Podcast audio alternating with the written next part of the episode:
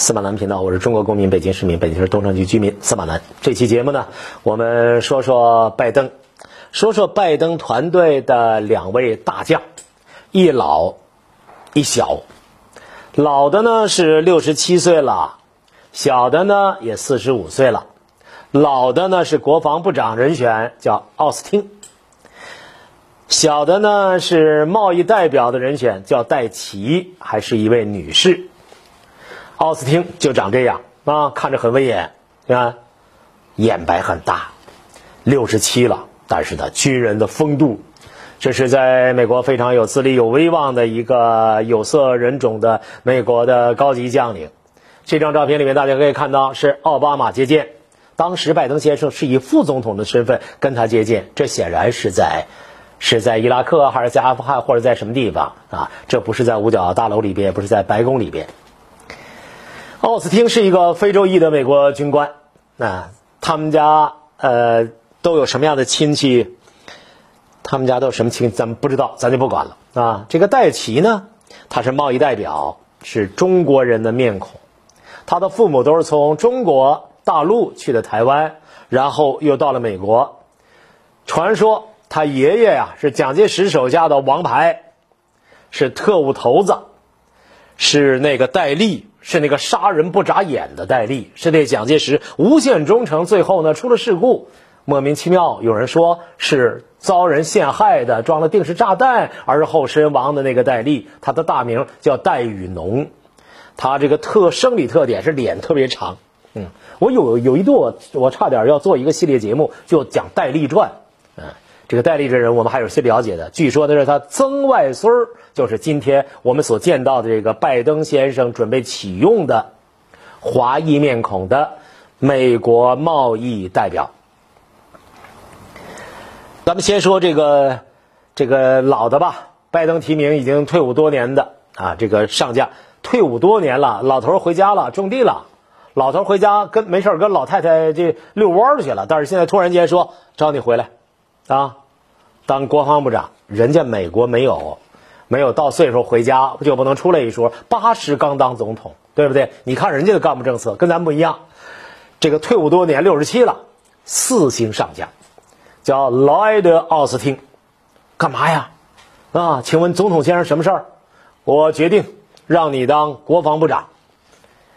哎呦，这个人肯定会自己觉得，为啥是我呢？所有的人，所想当国防部长的或想当国防部长的那些人的家属，还有媒体都在猜测，为什么是他？五条，第一条认识，啊，第二条熟悉，第三条这人稳当，第四这人好合作，第五条这个人呢资历很厚，能够服众，在部队镇得住。拜登这个人人缘很好的，是吧？他这个团队呢也是比较强的。他自己七老八十了，体力不支了，甚至有人担心他这届都干不完。但是他整个团队相当强，这跟特朗普只不基本把家里面的那那些人招来，然后呢就或者搜集一些社会边缘人物，呃，组成这个执政团队不一样。拜登这个团队相当强，这个人选的合适不合适？我看基本上都是一些正面的评价。这个人呢，他是第一位。指挥陆军战斗部队战斗的非裔的美国军官，他又是第一位指挥整个战区的非裔的美国人。大伊拉克，他是伊拉克战场的最高的指挥官，他的官最后在部队最高的官衔是美国中央司令部的司令，啊，就差点干参联主席了。二零零三年三月的时候呢，伊拉克战争打响，那个时候他只是第三步兵营的副师长，升官很快啊。此后两年间升任十第十山地师的师长，副师长升师长，两年升师长。后来又一百八十什么特联合特遣队司令去哪儿了？阿富汗。咱们前几天有个特别全世界都在炒的新闻啊，赵立坚发了个漫画，后来这个呃澳大利亚的那个总理。对吧？不是急眼了吗？就那个事儿，澳大利亚万里迢迢派了一些人跑到阿富汗，据说是给阿富汗人民带来自由。结果到那之后呢，现在呢，他们自己揭发出来，杀了三十九个人，是虐杀，十四岁的小孩子都不放过，拿刀抹脖子，虐杀，为了练胆杀人。所以，从军人的荣耀的角度来说，伊拉克最高军事长官派到阿富汗，然后在那儿呢，一路战功，将星闪耀。但是你想想，你到阿富汗干嘛去了呀？你想想，你到伊拉克干嘛去了？无意之战。从这个角度来看，那这个人呢，其实，当然了，这美国人的事儿了，哈哈，美国人的事儿了。现在呢，这个人要出任防长了。这个人出任防长能够怎么样？这只能是骑驴看唱本，走起来说。再来看看这四十五的，四十五，哎呦，怎么白头发都出来？四十五不该这样啊。从年纪来说，这面相来说，四十五好像显得大了点啊，是不是？这个比较辛苦啊啊！这家人叫戴奇，戴奇呢被提名为贸易代表，提名为贸易代表，他就高兴了，于是就发表演说。这发发表演说的照片，他呢说。我呢被提名为贸易代表，我感到很骄傲。我的骄傲不仅仅是我被提名为呃代表，而是我代表美国起诉中国，我为自己代表美国起诉中国而感到骄傲。嘿，这话听着怎么那么别扭，那么咬牙呀？长了一副中国人的面孔，但是对中国呢却这么不友善。拜登现在还是后任总统，对吧？他现在有提名组阁的权利。他提名这个人呢是华裔贸易女律师，叫戴奇。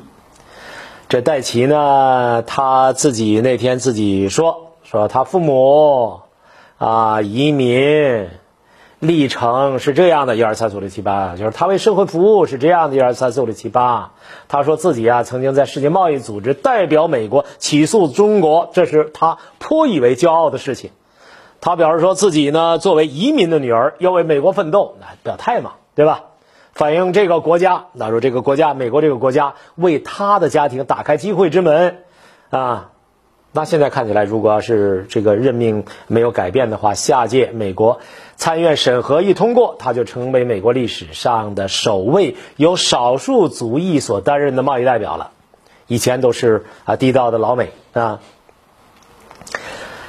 特朗普政府的贸易代表是谁呀？大家还记得吧？莱特希泽，相当极端的一个人。这个人很老了，出生于一九四七年，出生于一九四十年，七十多岁了。现在这个四十多的，哎，你看有意思。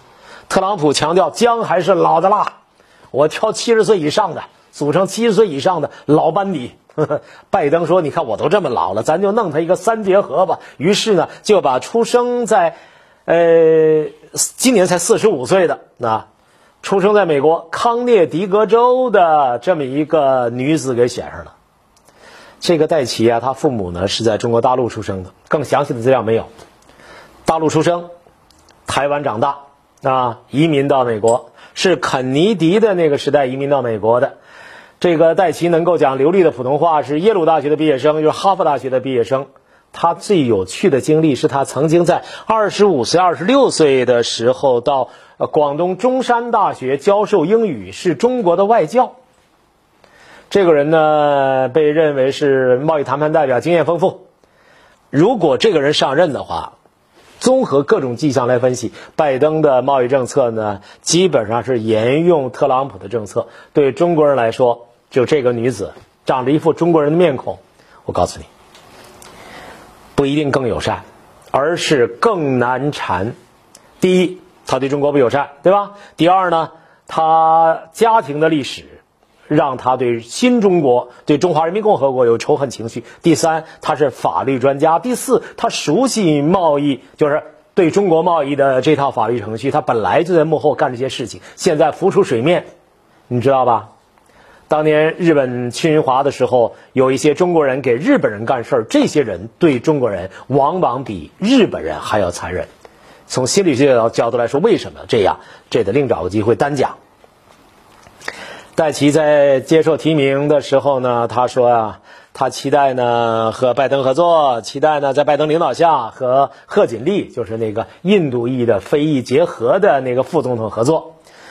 他说很愿意和美国贸易办公室的同事们共事。他谈到这个拜登希望他呢当代表，他说呢他有两个印象非常深刻。第一个印象是他2007年首度就刚开始第一次加入到美国贸易代笔办公室，就其家庭背景填写信息的时候，你知道听懂了吗？刚入贸易谈贸易这个办公室得填政审表。别以为人家不讲政治，填政审表不是说一填成分贫农啊，本人政治面貌党员不是的，那表很复杂。他呢填表的时候回顾了自己一家的移民史，他要让呢领导放心，他的父母。大陆出生，台湾长大，六十年代移民，移民政策感召下读书。然后呢，他爹呢是是军医，他妈呢是一个大夫。然后呢，呃，这个卫生国立卫生研究院工作，专门研究鸦片啊，研究抗击鸦片类药物，搞这方面研究。据他说，父母呢，呃，七四年才入了美国国籍，他当时呢已经五岁了，他是家里边的第一个美国公民。他说：“直到二零零七年，他呢在填这个东西的时候，他的家庭背景啊填的详详细细的，他才意识到这一点。他还说呢，另外一个让他深刻印象是若干年之后，他和一个印度裔的美国贸易官员在日内瓦把中国告上了世贸组织。你瞧，他这种荣耀的劲儿，立场出来了吧？态度出来了吧？政治倾向出来了吧？他说他那个同事啊，父母来自印度。”啊，他的父母呢来自台湾。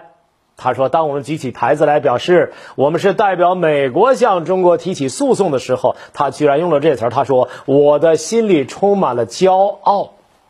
他说当时是两个移民的女儿的代表为美国利益做斗争，这正是美国给予他们如此的机会。”这个叫戴奇的女子说：“每当回忆这些，她都作为美国人心怀感激，并意识到美国在最好的时候是什么样子。”这个人他不光是抒发感慨啊，会说心灵鸡汤一类的话。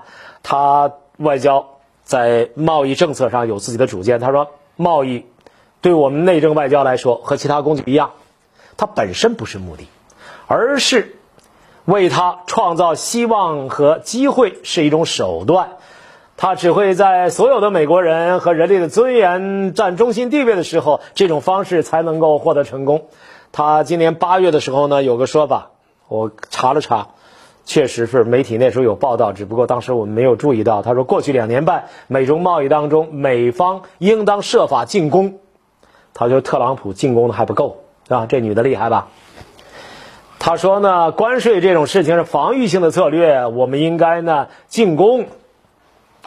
他这种念头从哪儿来？有人说可能从他从他太爷那儿来。他太爷是谁？有一个人呢透露说，他太爷就是戴雨农，就是国民党杀人不眨眼的刽子手，国民党的特务头子戴笠。他的父母呢，他的父亲很可能就是那个戴以宽啊，都来自台湾。所以这个人呢，他这种家庭出身，可能是受过一些反共方面的熏陶。你看他爷爷长这样，这张照片很逗哈，老蒋身后跟着戴雨农。有人呢怀疑说是老蒋呢看戴雨农啊，最后有点呢奴大欺主，啊，甚至要当海军司令不服管了，手上要掌握的事儿太多。老蒋那些丑事他知道太多了，还要当海军司令，不让当海军司令他就闹情绪。所以那次呢，飞机就失事了。这当然是传说啊，我们没有第一第一手的证据。但是他死了之后呢，老蒋呢又流泪了，说是如果雨农同志还活着，我们就不会战略上如此被动，共谍就不至于如此猖狂。这可以在另外的节目当中专门讲讲这一段。戴老板很时髦啊，你看看梳的头，脸果然很长，嗯。他这个是很多今天很多果粉的啊称颂的对象，有很多人说模仿戴老板。关于这些情况呢，我劝各位去注意一个公众号，这个公众号叫昆仑策研究院。昆仑策研究院这个公众号啊，呃，是我经常看那个公众号，我也经常写文章在上面发。这是上面呢，我是觉得文章的质量都很高。最近呢，关于呃节制资本，关于防止资本呢无序扩张的事情，关于呢拜登的新政府的团队这些人选的事情，库伦策公众号有很多关于这事情的介绍。更详细的东西呢，今天的时间我就不适合说的太多了。这个人，二零一四年进入美国众议院的财税委员会，担任委员会与呃主席和民主党议员的顾问。二零一七年出任首席顾问。他这个人呢，在中国待过，所以他汉语讲的很流利。他同时能够呢熟练的使用粤语，也能讲闽南语，具有十年以上的。对华贸易谈判经验，是贸易谈判代表办公室和美国财税顾问委员会的顾问，参与对华的贸易争端，啊，什么美墨协议啊，他他都都是了解的比较多的。所以这个女子是我们今天啊很可能遭遇的，啊马尔舍夫斯基啊，后来，哎，一系列贸易谈判代表的可能是最难缠的一个。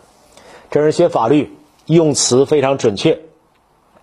又因为家庭出身的原因，一直有一种仇恨的情绪，所以拜登虽然行事风格可能和特朗普那种的天上一脚地下一脚不一样，但是呢，中美关系不会发生根本的改变，更何况。川普先生临下台之前，已经把这个桌子上的积木一脚呢踹翻了。拜登老先生即便有想法重新收拾，以专业化的外交团队的方式来整合中美关系，那也必须的沿着这条路往下走。更何况还有任用了类似戴奇这样的一些重要的助手成员。骑驴看唱本，走着瞧。司马南频道今天就说到这儿，下期见。